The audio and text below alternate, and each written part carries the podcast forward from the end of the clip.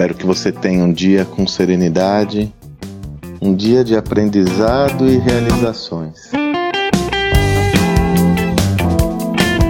Quando fundei o meu sucesso.com e durante toda a minha trajetória como CEO do negócio, eu tive a oportunidade e foi uma benção, um presente de desenvolver o estudo de casos e a história de mais de 35 empreendedores brasileiros.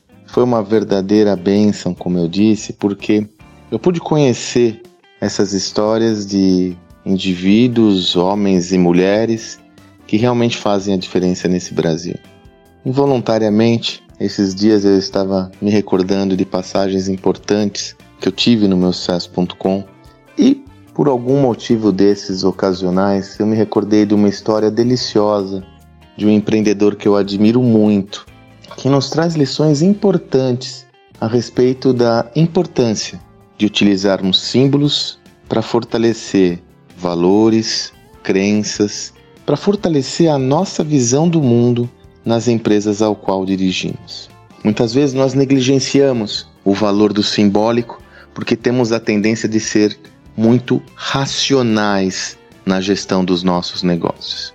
Eu vou contar essa história que vai ficar mais fácil para você entender o que eu quero dizer hoje. Esse empreendedor é Eloy Dávila, fundador da Flytour, a maior agência de turismo corporativa do Brasil. Eloy Dávila tem uma história muito bonita.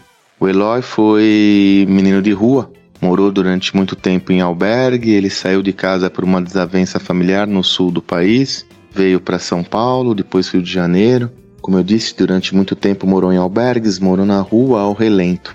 Em uma passagem, o Eloy comenta que foi o turning point, um dos pontos de virada da sua vida. Ele era flanelinha em Copacabana, no Rio de Janeiro.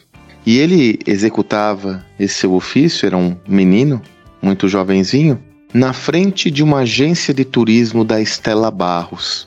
Para quem é da minha geração deve se recordar, a Estela Barros era muito conhecida porque era a agência de turismo que levava as crianças à Disney no momento que isso era fazia parte do imaginário da maior parte da população brasileira, já que era disponível a muito poucas pessoas.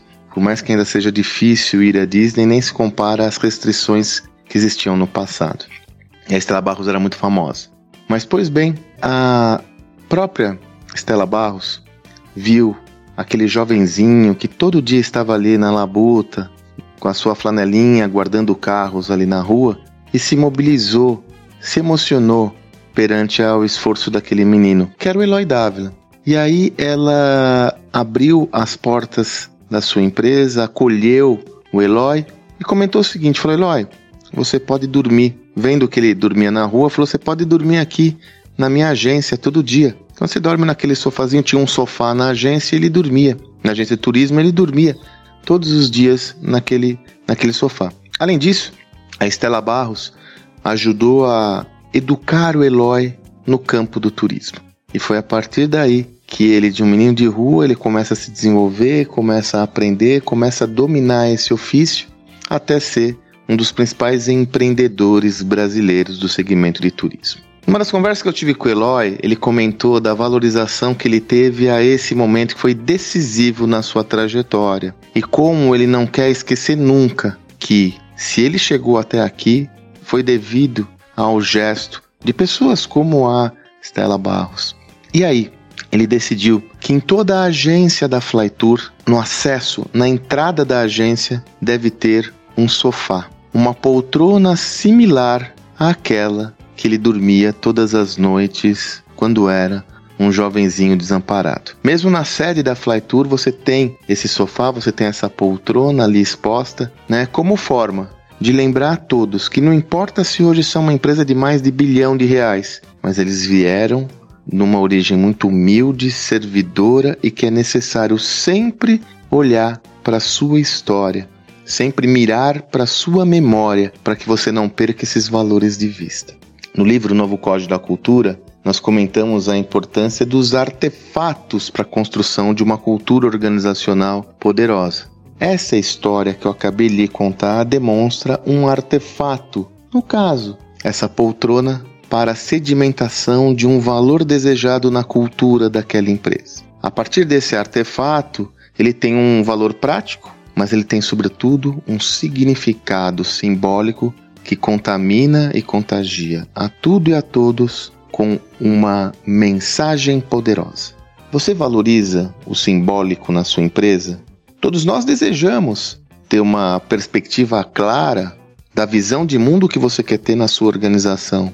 Muitas vezes isso é falado explicitamente, outras vezes nem falado é.